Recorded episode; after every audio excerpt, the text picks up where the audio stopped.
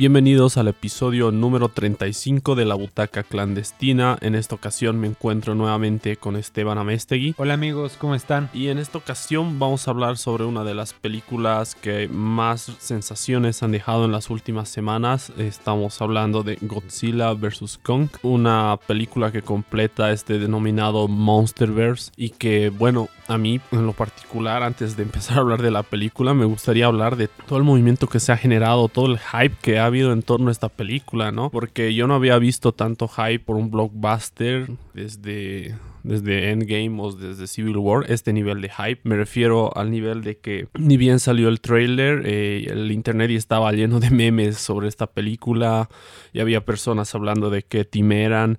Entonces yo creo que esto tiene mucho que ver también y me parece algo interesante de analizar. Que el año pasado no hemos tenido eh, blockbusters como tal, ¿no? O no los hemos podido disfrutar directamente en las salas de cine. Y yo creo que esto ha generado como un, vacío, ¿no? En las, personas, como porque al final, a ver, verte un blockbuster es como, no sé, comerte una hamburguesa y todos queremos comernos una hamburguesa de vez en cuando, ¿no? Entonces yo notaba que la gente tenía como que muchas ganas de ver algo así, ¿no? De ver algo tan grande, tan blockbuster y el resultado de esto es que esta película ha sido la más taquillera desde que se ha eh, se han reanudado las proyecciones después de la pandemia, ¿no? Entonces me parece que es un fenómeno muy interesante. Concuerdo completamente contigo, en especial sobre eh, esta idea de que por la pandemia no hemos tenido muchos blockbusters y la expectativa que ha generado el trailer, que si hay que concedérselo, uh, el trailer está muy bien hecho. Creo que incluso mejor hecho que el universo eh, al que pertenece. Entonces es increíble como muchas personas, y me incluyo en esto, que, que no son fanáticas del Monsterverse ni que hayan seguido particularmente eh, las películas que antecedieron a esta, tanto de Godzilla como de Kong, pero el trailer al final fue tan atractivo, eh, fue bien hecho y ha generado esa expectativa, ¿no? De realmente ver algo grande, eh, violento, estúpido, lleno de acción, lleno de efectos especiales, donde la trama no sea algo ni siquiera secundario, sino algo terciario, que simplemente estamos yendo al cine a, a ver violencia, a ver acción y olvidarnos un cacho de nuestros problemas. Y creo que en el contexto de la pandemia en que tenemos tantos problemas, un blockbuster así nos viene mejor que nunca. Claro, sí, es importante esto que remarcas, ¿no? Que incluso desde el tráiler eran como honestos con sus pretensiones, porque te decían, a ver, en esta película vas a ver a un mono gigante y a un, y a un reptil agarrándose a golpes y eso es lo que quieres ver y está bien, ¿no? Y entonces por eso yo creo que la gente se ha armado, como tú dices, incluso algunas personas ni siquiera tenían idea de qué era el, este famoso Monsterverse y, y después del trailer todos querían saber, ¿no? Incluso el trailer ha motivado a muchos a ponerse al día y a verse las tres películas anteriores a esta para, para entender de qué va la historia, que yo que he visto una de las anteriores tres pienso que no es tan necesario. Eh, bueno, en este tipo de películas no es muy necesario habértelas visto todas para entender lo que está pasando. Pero ya entremos a hablar de la película, ¿te parece? Claro, por supuesto. Quizás a mí me gustaría destacar como que no, no se han ido a construir mucho, digamos, la trama, sino eh, después de unos 15, 20 minutos de, eh, de la cinta ya, ya podemos ver la primera batalla entonces, si bien han intentado eh, darle un cacho de contexto a, la historia de Kong, sobre todo, creo que han hecho un Kong bastante, eh, al menos entre, las dos, entre los dos frentes, eh, es un personaje con el cual los seres humanos se pueden, pueden empatizar más, ¿no? Entonces, simplemente quería destacar eso, que me gusta que la película sabe que no, eh, la gente no espera mucho de ellos en tema de historia o de desarrollo de personajes y si bien tiene un poco de eso, siempre está en función de lo que realmente la gente está yendo a ver estas películas, ¿no? Es como lo que criticaba, o bueno, señalaba Scorsese las películas de Marvel, eh, que son más como parques temáticos, ¿no? O de juegos de atracciones.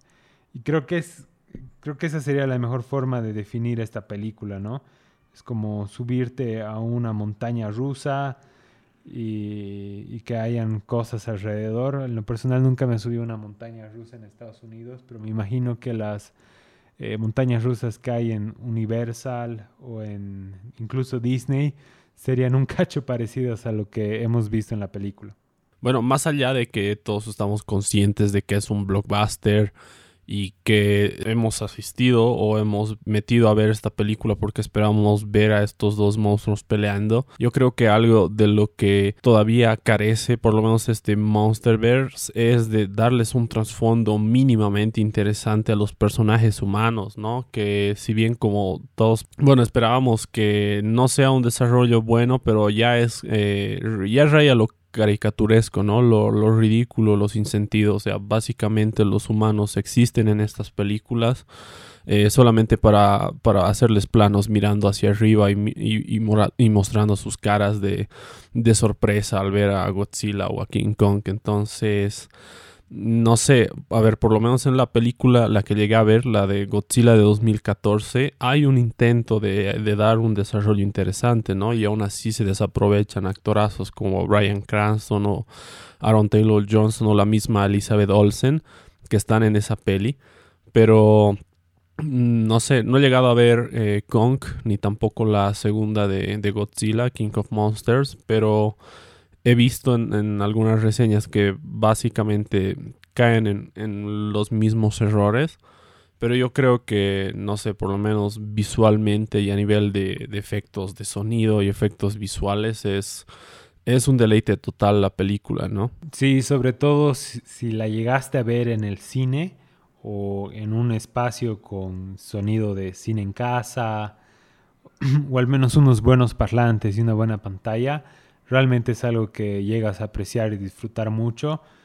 Y sí, bueno, es, para lo que hemos ido, ¿no? Entonces, eh, realmente lo aprovechan muy bien.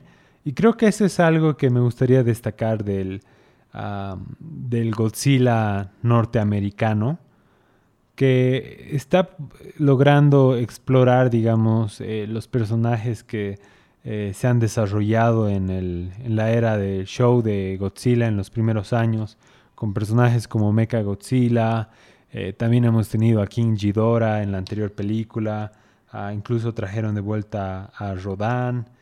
Y, y me gusta mucho esto que eh, estamos pudiendo ver esa faceta más de, de, acción, de espectáculo que tiene Godzilla eh, con lo mejor de los efectos especiales, ¿no? Porque si uno ve eh, Godzilla versus Mecha Godzilla, las versiones japonesas, si bien tienen un desarrollo artístico interesante, ¿no? Y toda esa eh, técnica de personas disfrazadas de héroes gigantes está muy bien aprovechada, ¿no? Entonces, si te gusta esa estética, obviamente vas a disfrutar mucho esas películas.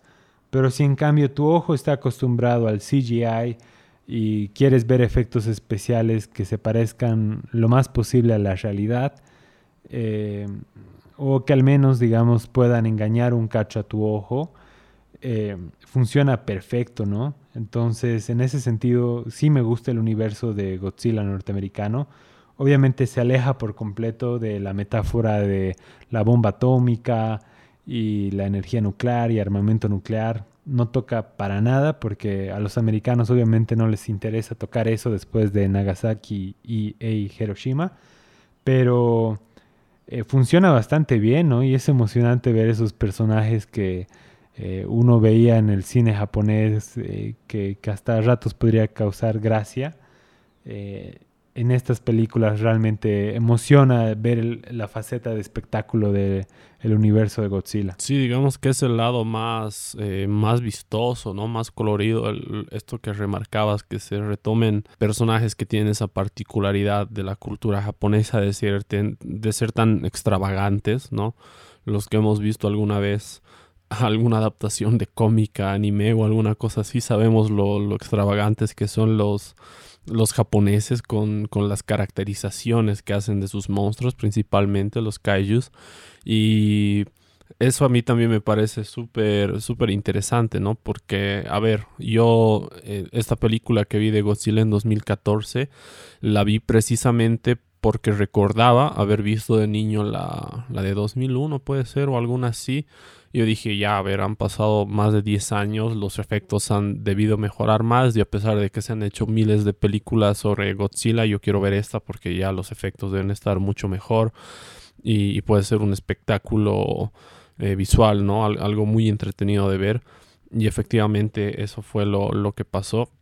Y aquí ya llevándolo a una escala mayor, ¿no? Aquí haciendo que se enfrenten dos personajes muy populares, dos personajes que tienen años y años en el, en el imaginario de la cultura popular y que para bien o para mal nos han traído de vuelta a esto que extrañamos tanto, que eran los blockbusters. Y bueno, también podemos profundizar un poco en esto de, de las facetas de los personajes, ¿no? Aprovechando que Esteban está acá, que por cierto ha escrito, está escribiendo una serie de, de artículos para la Ramona sobre Godzilla, creo que va por el segundo, ¿no? Exacto. Eh, gracias por mencionarlo, bro. Justo el domingo salió eh, el análisis de El retorno de Godzilla de 1984. Eh, sobre todo, creo que las tres películas que he seleccionado, la de 1954, que es la primera película que sale de Godzilla, y la de 1984, que después de esta época de show que tiene eh, y que se desarrolla más lo fantasioso, eh, empezaron a tener bajas ventas y les fue muy mal en el box office, entonces eh, Godzilla desapareció casi por 10 años. Y este fue su gran regreso a la pantalla grande y eh, fue muy apropiado el regreso también de un tono más oscuro y la reflexión antinuclear o antibombas nucleares. Y también eh, la tercera película que voy a analizar en esta serie es la de Shin Godzilla, la del 2016 y bro, quería compartir contigo algunos datos interesantes que creo que te van a llamar mucho la atención y también a, la persona que nos está escuchando. la película del 2016 eh, surge en cierta manera porque eh, la saga, al igual que en los años 80 y 70, ya no les estaba yendo muy bien y de hecho eh, les estaba yendo terriblemente mal en las ventas, que igual pararon la producción de películas de Godzilla. Y más por lo económico también, eh, Toho concedió los derechos de, la, mm, de Godzilla para que hagan una versión norteamericana eh, el 2014, que es justo el aniversario de, de Godzilla, si no me equivoco, son los 60 años.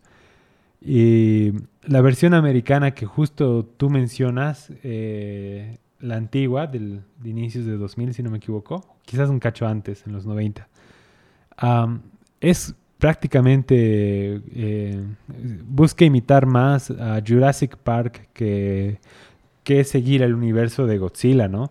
Entonces ves más como un lagarto gigante en la versión norteamericana y de hecho tuvo pésima recepción. Entonces esta, este segundo intento de Estados Unidos por adaptar a Godzilla en su propio contexto, eh, de hecho le fue muy bien porque fue respetuoso con ciertas características que tiene Godzilla y sobre todo en la apariencia física, ¿no? Y le fue tan bien que llegó a ser un hito en la historia de Godzilla.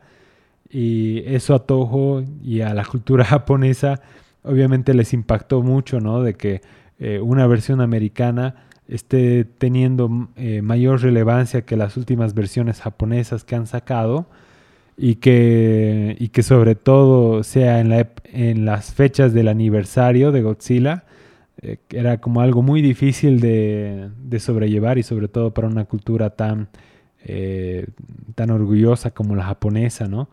Entonces, Shin Godzilla es como una respuesta a eso, como que, ok, los, los americanos ya han tenido su, su intento, ahora toca demostrar que Godzilla es japonés y que nosotros lo podemos hacer mucho mejor. Y eh, dando un cacho de spoilers de, eh, de la serie que he estado preparando, creo que Shin Godzilla es una de las que más me ha gustado eh, en lo personal. Si bien la primera tiene todos los componentes históricos y contextuales que la hacen tan significativa y que a la vez tiene ese, ese toque de cine independiente y de un país del mundo mayoritario, tercermundista, ¿no? Entonces esa obviamente siempre va a tener un cariño especial porque fue la que lo inició todo, pero esta de Shin Godzilla es increíblemente fascinante cómo han eh, retomado el discurso de en contra de la energía nuclear o los armamentos nucleares y lo han adaptado a esta época, ¿no? Y eh, es la primera película, no sé si es la primera, pero sin duda alguna es de las que de las pocas del universo japonés de Godzilla en que se, se deja el hombre disfrazado, ¿no?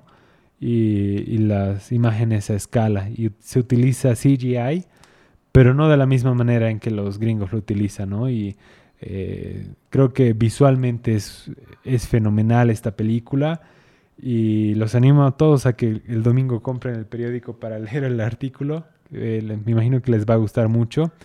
Y dando algunos spoilers de algunas cosas que he visto en esa película, es que eh, Godzilla ya trasciende la metáfora de la bomba nuclear, sino también eh, llega a representar una crisis nacional y el mayor énfasis que tiene es que eh, busca analizar cómo una, una, nación responde a una crisis de esta situación, ¿no? Y si bien las otras películas han estado analizando eso también, eh, en esta película se ve ya en una era netamente globalizada, en que la aparición de un, de un monstruo así es una amenaza no solo para el continente, sino para el mundo entero. Entonces se involucran relaciones internacionales, eh, Estados Unidos, Rusia, China. Y algo que también me llama mucho la atención es que es una crítica social a la burocracia japonesa.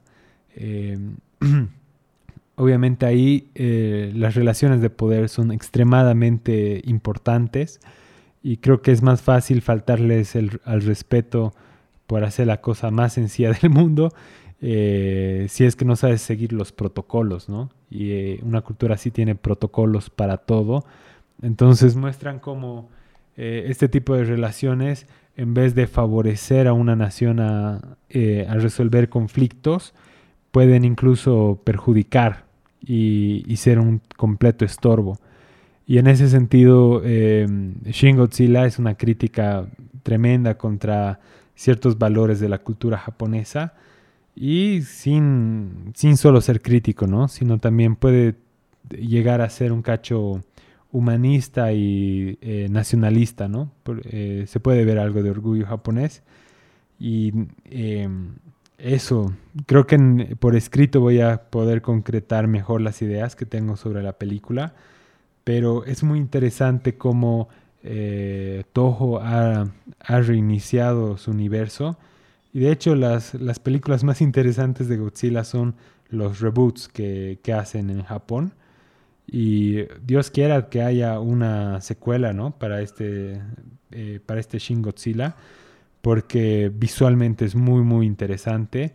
Y también eh, en la, la, interpretación que hacen del personaje, ¿no? O sea, deja de ser el monstruo desalmado, pero tampoco es la caricatura o el personaje que simula ser un héroe del planeta o un héroe de Japón, ¿no? O sea, es, logra combinar las mejores facetas que tiene eh, Godzilla. Sí, es, es importante mencionar esta película que dice Esteban, porque, a ver, yo no la he visto, pero tengo muchas ganas de verla, incluso la tengo ahí, no, no me ha dado el tiempo de verla pero con solo ver el tráiler tú ya notas una diferencia radical, estética, considerando que es una película de, 2016, tú no te esperas ver eh, efectos prácticos, ¿no? Pero ves el trailer y, ves esa combinación de efectos prácticos y poco CGI.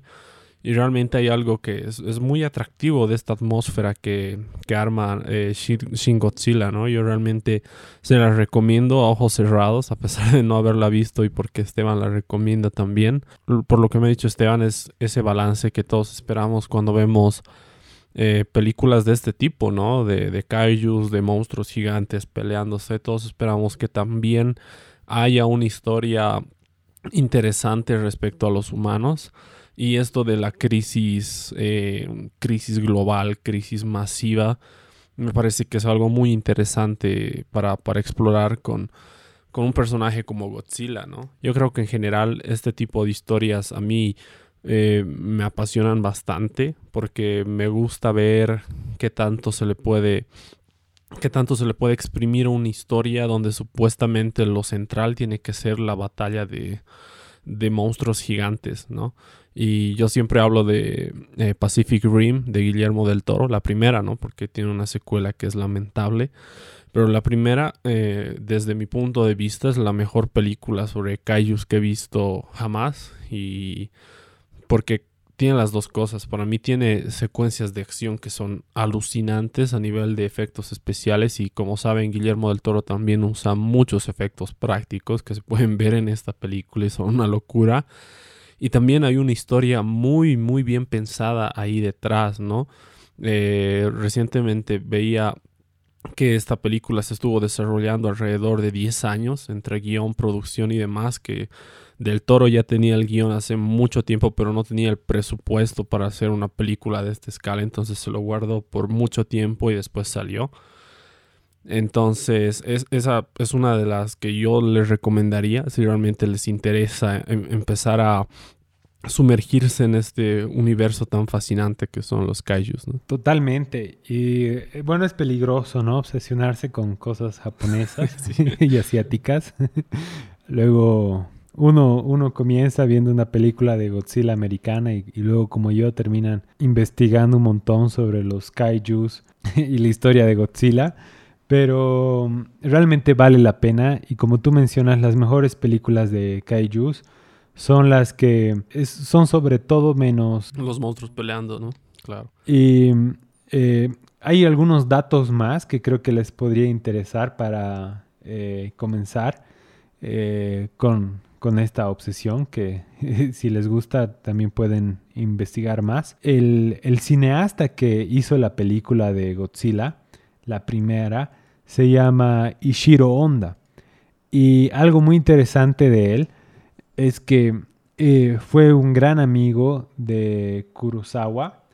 Y de hecho, en la época final de la carrera de Kurosawa, él eh, fue una gran ayuda para las últimas películas que realizó. Y algo interesante es que los norteamericanos historiadores de cine muchas veces eh, no se la creen que el cineasta que hizo Godzilla también haya contribuido a las películas de Kurosawa. Entonces, en algunos libros de cine eh, y de, historia de cine, lo, lo interpretan como si fueran dos personas distintas. Entonces, por ejemplo, eh, está como el, director de cine de categoría B que hizo Godzilla y luego el otro como eh, Ishiro Honda que hizo fue contribuyente de Kurosawa y es un cineasta más de renombre. Entonces a veces la ignorancia norteamericana en ese sentido es tal que logran dividir a una persona en dos, ¿no? Como si fueran dos personas distintas. Y si bien obviamente no todas las películas de Godzilla de la primera época son geniales, definitivamente la primera vale la pena verla y es fascinante que un cineasta pueda ser tan versátil, ¿no? De poder haber ingeniado uno de los blockbusters más reconocibles del, eh, cine y a la vez eh, haber contribuido también a artistas de mayor renombre, ¿no? Como Kurosawa. Y otro, otro dato interesante es que todas estas películas tienen una versión japonesa y una versión norteamericana, que es eh, más adaptada para el público gringo, ¿no? Y algo fascinante es que siempre tienen problemas con la eh, con el doblaje, ¿no? Porque el, el japonés es tan distinto de las lenguas vernáculas que provienen del latín que los doblajes realmente son muy muy malos. Entonces eh, también esto puede ser una de las características por las cuales em, no han sido tan bien recibidas ¿no? por un público de habla inglesa. Porque innecesario no tener es, un doblaje con los subtítulos. Obviamente podemos ver cualquier película, pero ustedes ya saben cómo es la industria. Y otro dato curioso es que en la versión de la película de 1984 es que eh, la versión japonesa es bien neutra sobre los norteamericanos y los rusos. De hecho, les da palo a ambos países por su manejo del armamento nuclear, por las pruebas de energía nuclear. Entonces, suele ser bastante imparcial, ¿no? Y hay una escena en que un buque ruso, un submarino ruso, lanza una bomba atómica a, Tokio. Y en la película japonesa, en esa escena, sucede por accidente en una batalla contra Godzilla. Pero en la versión norteamericana lo modifican para que sea intencional el lanzamiento de la bomba nuclear. Entonces, eh, siempre es interesante comparar las dos versiones. Obviamente recomiendo más ver la versión japonesa porque puedes ver realmente la intención original del autor. Si bien puede haber algunas cosas destacables en algunas versiones norteamericanas, al menos en la versión de 1985, que es la cuando sale la película norteamericana, hay un montón de propaganda para Dr. Pepper. Entonces, es algo que ya ya no se ve mucho en el cine de hoy en día, ya tenemos subtítulos, ya recibimos las películas completamente dobladas ya no vemos tanto como eh, modificaciones en las escenas o en el guion, ¿no? Como antes. Pero esto es algo que sigue sucediendo. Y si no me equivoco, Shin Godzilla también tiene una versión japonesa y una versión internacional. Entonces, eh, les recomiendo mucho chequear eso porque es interesante cómo por el contexto histórico o mm, por motivos así uno puede notar diferencias en cómo las han adaptado para que entren al mercado norteamericano. Sí, es importante un poco entrar en el, bagaje histórico de estos personajes, ¿no? Eh, hemos estado hablando con, toda la investigación, con toda la información increíble que tiene Esteban sobre Godzilla, eh, que ha pasado de ser una, una analogía de la, de la bomba nuclear a hacer, por ejemplo, en esta última película, un, protector, ¿no? Que bueno, básicamente en este Monsterverse, eh, Godzilla está, está pintado como un, sí, un monstruo, pero un monstruo protector, que es como que una amenaza que aparece cuando hay amenazas mayores y una vez que ha cumplido con su trabajo se va. Hay un, choque interesante, ¿no? Porque eh, King Kong eh, no, no tiene facetas tan diferenciadas como Godzilla, me parece, en su historia. Más o menos se repiten eh, sus, arcos argumentales, que es el de ¿no? del habitante de un, de un lugar en el centro de la Tierra o de una isla desconocida a la que arriba un grupo de personas y algunos no sobreviven, otros no, y por lo general el, el eh, King Kong eh, una relación con una, mujer, ¿no? De la cual se enamora y, eso le causa la muerte. Bueno, en esta, en esta franquicia, en este Monsterverse, han tratado de darle como que un giro a eso. Pero básicamente con que es... Eh, representa casi lo mismo que Godzilla en estas películas, ¿no? Como que un monstruo protector y demás. Y entonces creo que por eso, no sé quizás llega a perder un poco de fuerza el, enfrentamiento porque es más un, enfrentamiento eh, físico que ideológico, ¿no? Porque los dos representan lo mismo, es como que los dos son lo más alto de, su especie, de su cadena evolutiva, y por eso los dos eh, quedan vivos, ¿no? Y al final eh, se tienen que matar entre ellos. Pero ahí es, por ejemplo, donde yo he notado ciertas cosas que que no me llegaban a convencer del todo de, la película. A ver, de entrada, ese, el intro, el intro de la película me ha parecido desastroso. No la primera escena, sino el intro donde aparecen los créditos.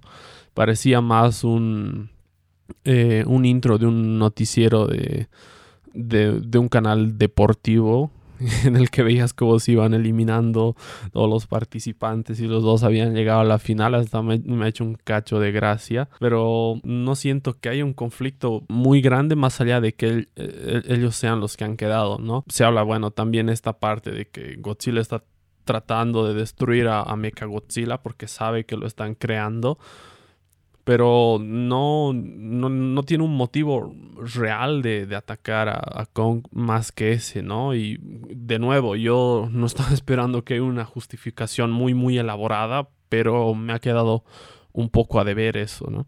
Yo creo que todos estábamos con la expectativa de que eh, no haya ese giro argumental que ya lo hemos visto en Batman vs. Superman de Save Martha, ¿no?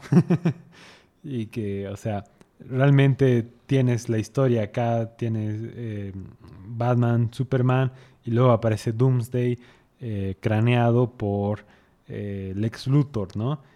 En esta versión creo que tenemos a Godzilla, a, a Kong y después aparece Mechagodzilla y los dos pelean juntos contra él, ¿no?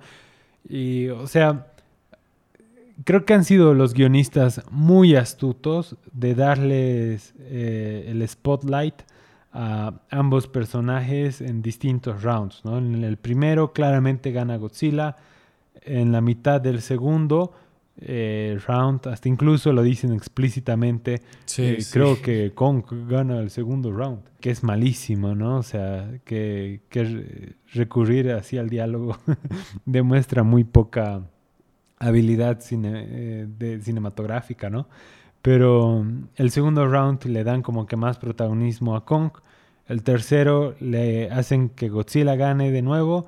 Y ya el cuarto round es contra mm, Mecha Godzilla. Y ahí Kong es el que tiene el protagonismo de vencer a la batalla. Entonces lo han estructurado de una manera en que ambos personajes siempre tengan su escena de lujo en que ellos ganen, ¿no? Y, y, en, y en ese sentido creo que eh, no han sido lo suficientemente valientes como para hacerlos pelear a los dos como verdaderos rivales. Pero como ambos personajes tienen fandom, eh, hagas lo que hagas hubiera estado mal, ¿no? Entonces fue La, la, solución económica correcta. Yo lo he notado igual, o sea, ha sido como que muy complaciente para los fans, o sea, eh, ningún bando se ha ido de, la sala de cine o, bueno, de donde sea que la hayan visto decepcionado porque era como que los dos han tenido protagonismo, los dos han tenido su momento de brillar, que a lo mejor, no sé, se han estudiado películas, tú mencionabas Batman vs. Superman, que es inevitable mencionarla porque hay, hay similitudes y no estoy diciendo que sea una copia, sino que hay similitudes que saltan a la vista pero, por ejemplo, en esa película, eh, a muchos les había decepcionado la, escena de pelea, ¿no? No es el caso, porque esto, bueno, ya lo he dicho anteriormente, para mí es una de las mejores películas de superhéroes, la versión extendida. Y justamente me gusta la versión extendida porque en esa versión, la razón por la cual Superman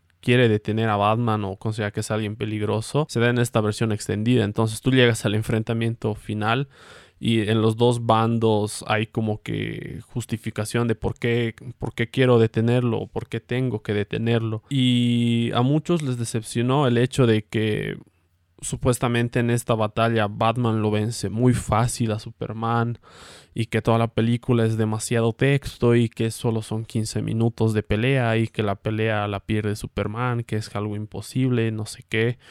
Y, pero, o sea, ese desarrollo de la pelea también iba en función al desarrollo de las motivaciones de cada personaje por hacer lo que tenían que hacer en esa pelea, ¿no?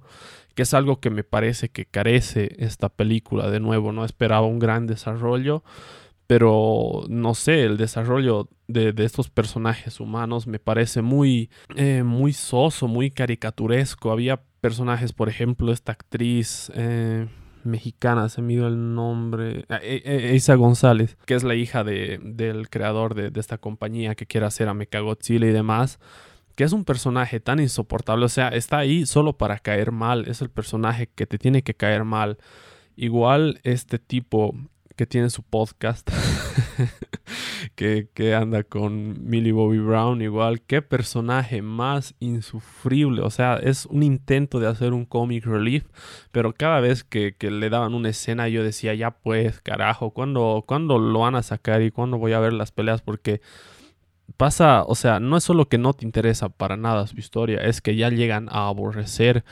Y por eso es que que lo menciono, que lo estoy mencionando tan, reiterativamente, porque por ejemplo en la película de, de 2014 no te llegabas a interesar tanto, pero cuando aparecían no era como que ya saquen estos idiotas, yo quiero ver las peleas, no era como que, a ver, ok, ¿qué está diciendo?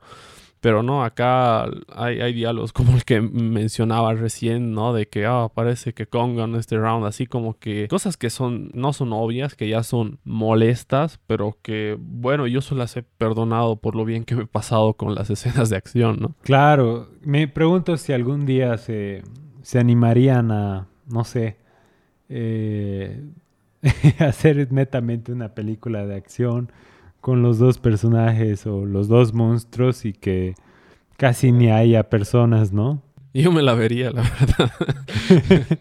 y igual, ¿no? O sea, sí, porque al final estas pelis son como para cuando eres niño, ¿no? Y, y pones el DVD de, de, Star Wars solo para ver a Darth Maul pelear con Obi-Wan y Qui-Gon, ubicas. O sea, son esas escenas que solo la vas a ver para eso, ¿no?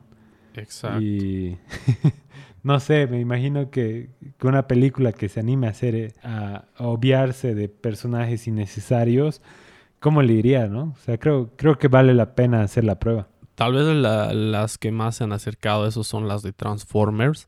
Y se me han venido a la mente porque estamos hablando básicamente de lo mismo, ¿no? De personajes gigantescos que causan destrucción a su paso, que de alguna manera se tienen que relacionar con humanos y tienes que buscarle ahí la vuelta para que para que te intereses por el humano y, cómo está viviendo la situación y no sé, darle cierto realismo de cómo reaccionaría un ser humano frente a un monstruo o un robot gigante o alguna cosa así. Creo que esa es la intención, pero últimamente he notado que en este tipo de películas es cada vez más escaso ese desarrollo y como tú dices, hasta te dan ganas de, de que exista una película de dos horas o de dos horas y media donde solo sean personajes de CGI agarrándose a golpes.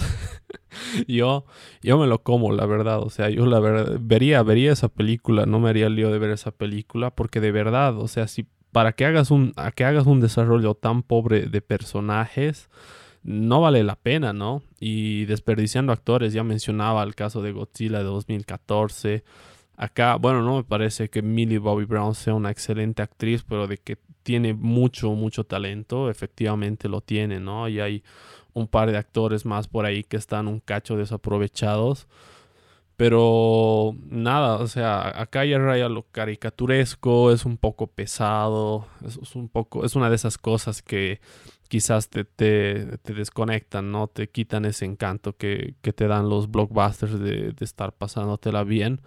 Pero no creo que sea algo que, que te arruine completamente la película, ¿no? Especialmente si tú estás eh, viendo la película con esta intención de ver acción y, efectos especiales buenos, eh, no, no hay donde perderse. Por ejemplo, se me viene a la mente una de, que ha sido una de mis escenas favoritas cuando viajan este, a la tierra hueca o algo así le dicen, que básicamente es el centro de la tierra de donde vienen los monstruos. Tiene unos efectos visuales y de sonido, toda, toda esa escena que son espectaculares, ¿no? Que realmente son... Eh, tú, tú, lo ves y dices, bueno, esta es la razón por la que existen salas de IMAX y cosas así, ¿no? A pesar de que no las tengamos acá, pero es para ver este tipo de cosas. Claro. Sí, no, justo estaba pensando en que esas escenas en que van al centro de la Tierra y con que está, está saltando.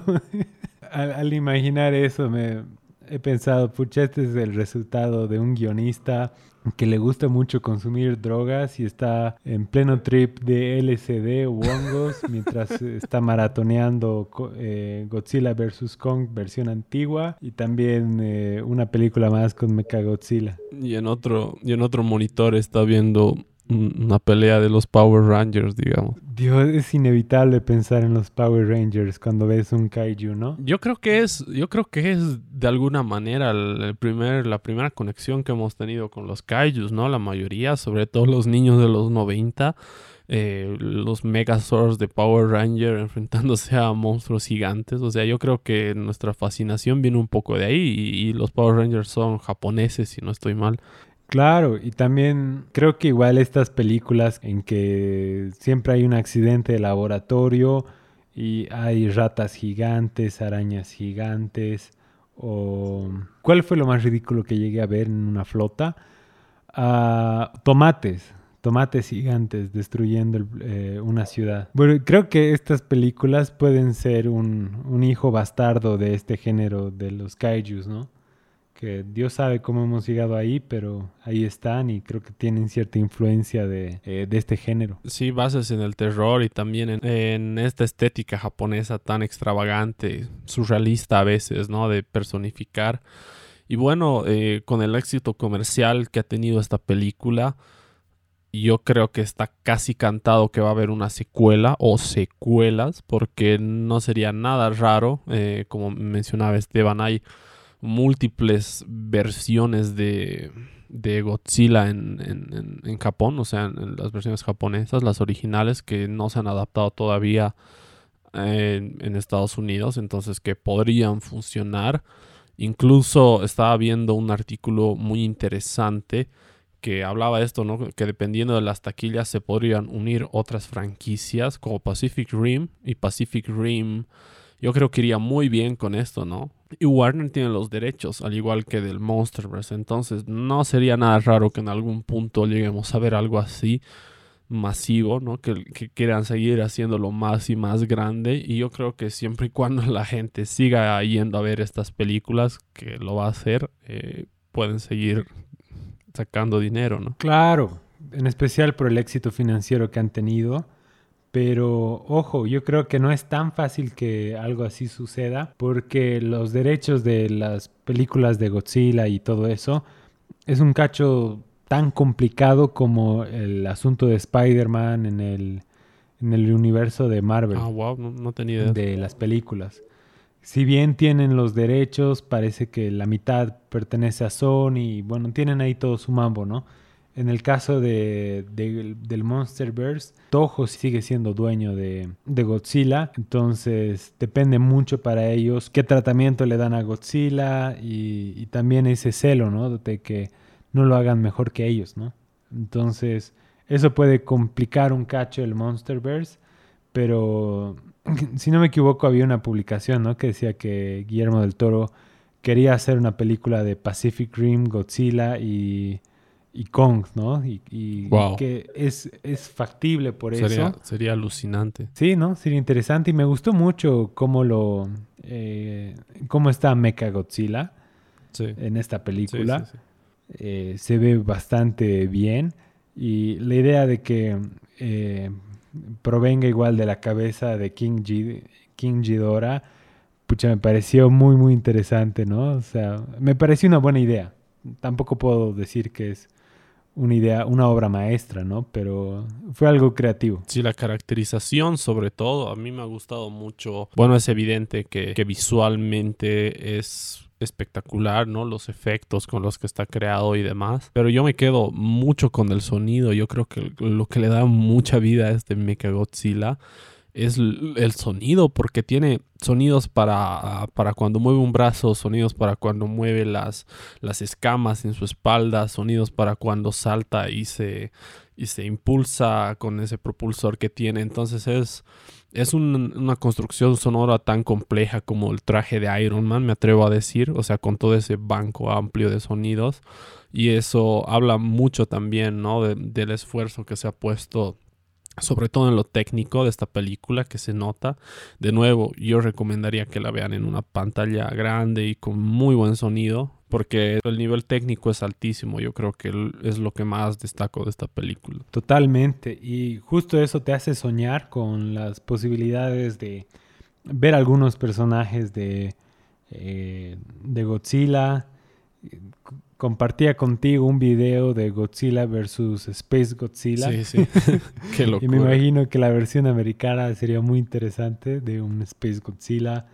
Y también hay otros personajes, ¿no? Como eh, Destroyer. Si no me equivoco, ese es el nombre. Que, fue, que es un personaje que ha sido creado por la bomba de el destructor de oxígeno. Entonces, eh, tienen un amplio espacio para hacer la prueba con varios personajes que ya existen en el universo japonés y que eh, te da mucho para soñar la adaptación americana en, los aspectos de efectos visuales y también... Em, cómo van, a, cómo van a enfrentarse, ¿no? Y bueno, este fue nuestro podcast acerca de Godzilla vs. Kong. Gracias por escucharnos. Les recomiendo nuevamente que vayan a, visitar esta serie que está haciendo Esteban para la Ramona sobre este personaje. Este domingo sale el último, así que pueden leer los dos anteriores si no lo han hecho. Y bueno, yo soy Fabio. Yo soy Esteban. Un abrazo amigos, cuídense mucho. Eh, a pesar que nuestros países hayan abierto un cacho más las restricciones, eh, sigamos manteniendo el distanciamiento social. Y si van al cine a ver la peli, eh, obviamente cuiden mucho de mantener la distancia, de usar barbijo, doble barbijo si es necesario y de desinfectarse siempre que puedan. Chao.